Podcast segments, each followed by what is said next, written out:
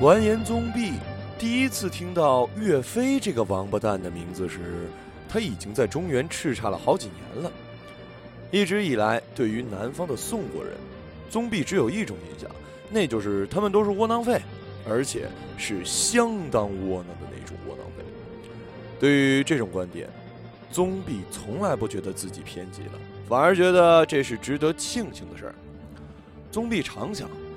要不是这些南蛮子这么窝囊，我们女真人怎么可能如此轻易的称霸天下呢？宗弼记得很多年以前，哥哥宗望说起要进攻宋国的时候，自己着实吓了一跳。那时候的宗弼觉得，虽然宋国确实人傻钱多，但他们的人口毕竟是金国的好几十倍。真惹毛了他们，只怕我们也没什么好果子吃吧。不过哥哥说了，我们也不是真的硬来，主要是去中原试探一下。反正那边富裕，能抢多少财宝便抢多少财宝。万一他们反抗了，我们就退回北方的山里。我们这儿这么冷，南方人就是打过来也待不住啊。可是。这次的随便打打，却直接将大宋打得快亡国了。庞大的宋国被金国攻陷了京城，还抓走了徽宗和钦宗二弟。如果不是侥幸落网的皇子赵构，或许今天宋国早已不复存在了。在见到岳飞之前，宗弼已经记不清自己打过多少胜仗。宗弼很喜欢看到的一件事，那就是宋朝的军队逃窜的样子。他们惊恐地呼喊着宗弼女真语的名字，大叫着：“金国四子金兀术来了！”然后就像见了鬼一样四散奔逃。宗弼想：哈，或许今年发生的一切就是中原人常说的“风水轮流转”吧。在过往无数的岁月里，强大的中原人也曾这样在别人的地上肆虐。让别人称臣纳贡，自以为是世间主宰，而如今这一切终于颠倒了。宗弼觉得自己大可以再凶残一些，反正历史不会记载下如今的这一切，因为不久之后的某一天，这块富饶的中原土地便会臣服于大金国。这里的孩子只会读到被宋朝皇帝和高官压榨的无力反抗的原大宋百姓是怎样以万分感激的心情去欢呼金军的到来。他们只会读到许许多多关于金兀术尊老爱幼的故事。宗弼后来想，如果没有岳飞这个王八蛋，那个属于自己的故事。一定是很完美的故事。和岳飞交锋过几次，宗弼也不得不选择一些从前没有过的应用新战术，诸如战略性撤退之类的方式来对付宋军。宗弼从来没有像现在这样急切的想要了解一个人。宗弼也不明白岳飞是怎样一位领导者。怎么就一夜之间让那些窝囊的惨不忍睹的宋兵都变得一脸狰狞，像赌场里讨债的打手一样凶悍了？宗弼派出去的探子回来的很快，只是他带回来那些琐碎又家长里短的消息，让宗弼气得差点要从椅子上跳起来。当然了，生气归生气，宗弼总算对岳飞的状况有了一些了解。岳飞。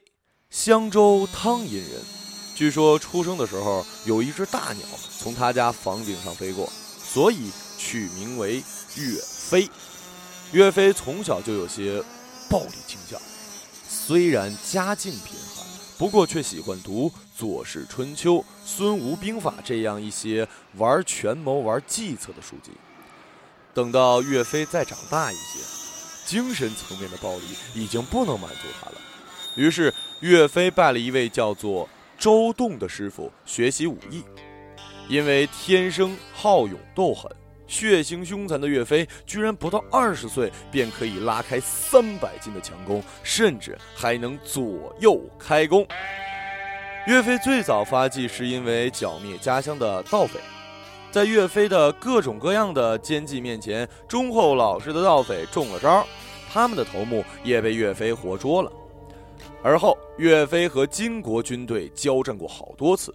相对于岳飞这种从小玩心眼、玩狡诈、一肚子坏心思的人，自小只懂得在山里射小鸟、追傻狍子的女真人，自然要单纯善良的多了。所以在和岳飞的战斗中，女真人屡战屡败，而岳飞也一步步发迹，最后竟成了对抗金军的主力。虽然岳飞的邪恶成长史让宗弼又心烦又痛恨，不过在探子叙述岳飞的人生经历中，还是让宗弼感慨了好几次。比如探子说，岳飞从小经历便很坎坷，不到满月的时候就有一次十分惊险的经历。那一年吧，黄河决堤掩盖了岳飞的家乡。岳飞的母亲抱着岳飞坐在瓮中，被波涛冲到岸上，才幸免于难。宗弼听到这个故事，也不由得感慨中原人常说的那句“好人不长命，祸害活万年”是相当有道理的。宗弼想啊，这个姓岳的王八蛋，得有多邪恶，才能避过这么大的劫数啊？探子还说，岳飞对他母亲孝顺。岳飞母亲长期生病，岳飞一直都是亲自调理药物为母亲医病。宗弼想，但愿岳飞的母亲长命百岁吧。这样，万一哪一天自己真的被岳飞这王八蛋打得招架不住，我也可以派人去把岳飞的母亲当做人质，估计震慑效果应该还是挺不错的。在之后很长很长的一段时间，有关岳飞的消息都是。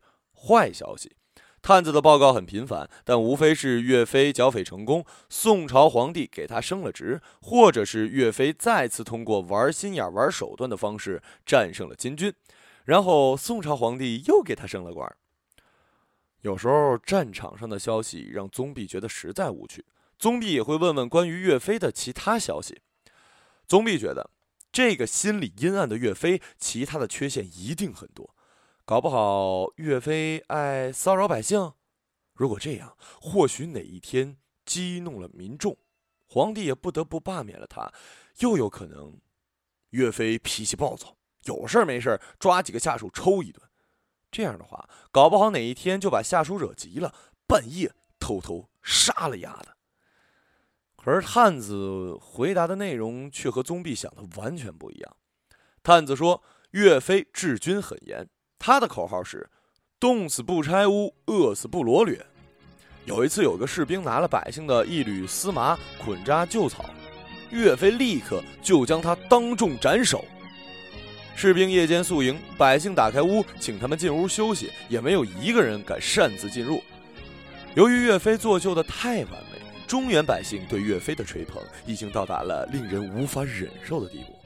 甚至有地方还把岳飞的画像给供奉起来，终日朝拜。更过分的是，岳飞对自己的下属也玩弄着大一棒子给块糖的做法。士兵有病，岳飞就亲自熬药；如果将领远征了，便让自己的夫人去他们家中慰问；如果将士死了，岳飞还会安抚他们的遗孤。有个阵亡的将士女儿无依无靠，岳飞就让自己的儿子娶她为妻。如果打了胜仗，朝廷有封赏，岳飞也会全部分给部下，自己一点儿也不留。宗弼很多次想把桌上的茶碗砸在探子头上，宗弼心想：这帮没出息的东西，来来去去都是让人败兴的消息，说一些诸如岳飞在战场上被流矢击中不幸身亡。又或者岳飞醉驾马车，不幸掉进山涧之类的消息，有那么难吗？那段日子，宗弼总会想起家乡的雪，宗弼会想起自己儿时在大雪天无忧无虑奔跑的场景，那份感觉是那么的单纯和快乐。宗弼不记得自己是什么时候开始丢掉了这种感觉。也许是开始于那一场又一场的胜利吧。宗弼也不清楚自己为什么开始怀念这份感觉，可能是因为挫折吧。或许只有摔倒的人才会渴望温暖的手。有关议和的说法，在那段时间流传的特多。只是宗弼知道，只要有像岳飞这种成天想着直接打到金国黄龙府的人存在，和宋人的战争就必须继续，直到最好的那个时机来临。岳飞从军营不辞而别的消息传来，宗弼激动的把手里的酒杯都给摔破了。宗弼觉得好运气快要来喽。宗弼觉得这好运气。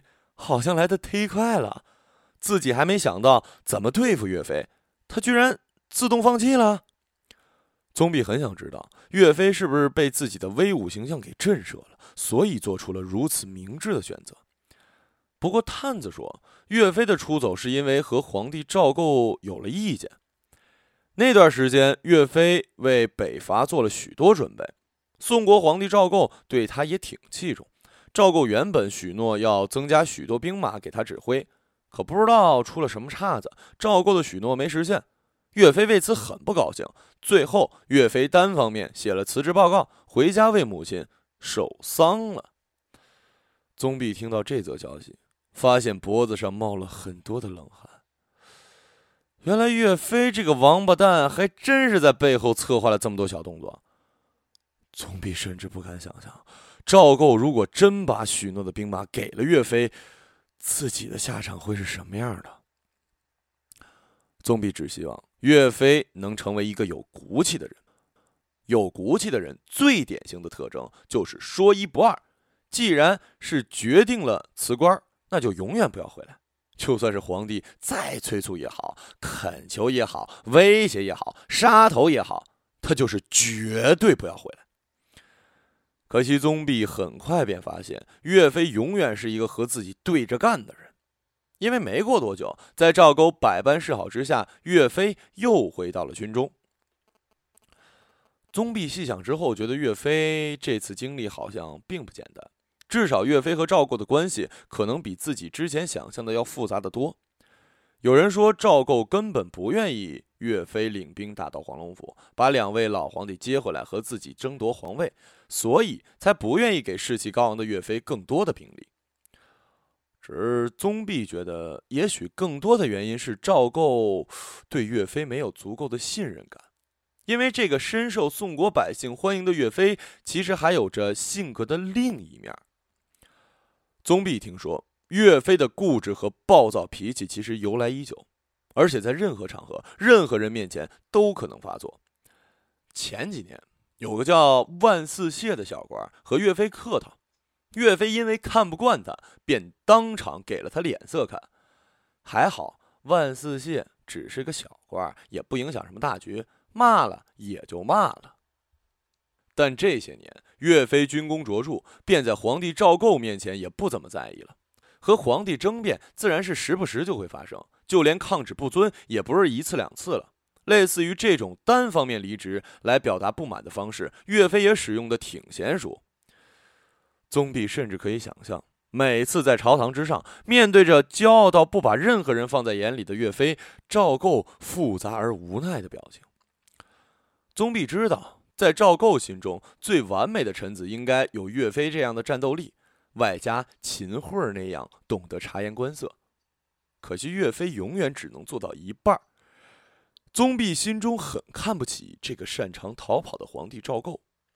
宗弼想啊，如果岳飞这样的人在我们大金国，有多少脑袋肯定都砍了，也只能是赵构这样的窝囊皇帝才能一而再的容忍吧。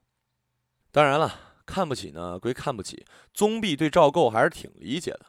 毕竟宋国可不像金国那样拥有许多能征善战的将领，所以赵构必须忌惮着岳飞。但对于一个兵权和人望已经达到足以威胁和取代自己的人，赵构自然不敢轻易把足以颠覆国家的兵权放在他的手中。赵构也必须包容着岳飞，因为岳飞无法取代啊，他是赵构人生荣华富贵最强有力的保护者。赵构必须承受岳飞这分不清是耿直还是猖狂的性格。宗弼听说岳飞向赵构建议给国家立一个太子的时候，被吓了一跳。宗弼一直觉得自己身为一个没有太多礼教约束的北方人，性格自然要比南方人冲动耿直一些。不过，宗弼自认为，如果和岳飞异地而处，自己绝对没有勇气向赵构提出立储的要求，因为宋国一直以来都有一个人人知道的传闻，那就是近几年赵构失去了生育能力，他的亲生儿子也在几年前夭折了。虽然赵构收养了两个。太祖皇帝的后裔做养子，但很显然，年轻的赵构并没有放弃医好病之后自己生个太子的打算。岳飞在这时候提出立赵构养子为太子的建议，无疑是把赵构还没结好的伤疤再一次给掀开了。宗弼希望赵构足够聪明，这样就可以听懂岳飞这个建议的潜台词，其实是说他坚信。赵构的病治不好了，还是直接立太子算了。宗弼不知道岳飞是怎么想起来去提这样一个建议的，即便是为了国家的稳定，也不该采取这样直白的方式。宗弼一直觉得岳飞是一个有点冲动的人，但冲动到这地步就是二百五了。宗弼吃惊之余，更多的是兴奋。宗弼想啊，这次岳飞这王八蛋应该死定了吧？宗弼最遗憾的事情就是不能将自己多年来总结一套惩处囚犯的方法告诉赵构。宗弼觉得自己精选的七八十种酷刑都是比较合适岳飞的。宗弼只希望岳飞的死讯快点传来，也好安慰一下自己失落的心。可是这一次，赵构对岳飞建议的反应又一次出乎意料。宗弼听说赵构只是脸色变得很差，然后对岳飞说：“不该你管的事儿，你还是别管了啊！”便轻易打发了岳飞。宗弼觉得自己对赵构失望透了。对于漠视自己尊严的挑衅者，赵构最保守的反应不应该是命人将岳飞乱刀砍死吗？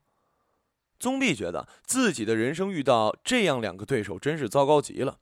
一个是为了荣华富贵可以将自己的尊严贴到地板上的帝王，另一个是无知无畏、看不到危险只会向前冲的愣头青。宗弼觉得，如果再和这两个人缠斗下去，自己迟早有一天会变得跟他们一样低级。宗弼知道岳飞被赵构囚禁的消息，是在秦桧主推的议和工作有了一定进展之后。宗弼听说大宋主战派的几位将领那段时间都处于危机之中，宗弼也不清楚赵构如此行事是不是想向自己释放出求和的诚意。不过，宗弼总觉得这次事件挺像个陷阱。宗弼想啊，这些南方人一直很狡猾，谁知道这次是不是君臣之间苦肉计？说不定我们这边刚一放松，他那边就悄悄屯兵作战了。宗弼唯一感到欣慰的是，负责审问岳飞的人就是当年被岳飞怠慢的小官万四谢。宗弼总觉得这一次岳飞应该不至于全身而退了。宗弼觉得，如果自己是万四谢，一定把岳飞要吃的每一道菜都吐上口水。可惜万四谢应该不会像自己这么聪明吧？宗弼听说岳飞的罪名很多。比如不肯救援淮西的友军，导致战局不利，以致胁迫朝廷给予兵权等等。宗弼知道，岳飞最大的罪名一定不会是写在纸张上的那样，因为岳飞真正的罪名是他让赵构寝食难安了。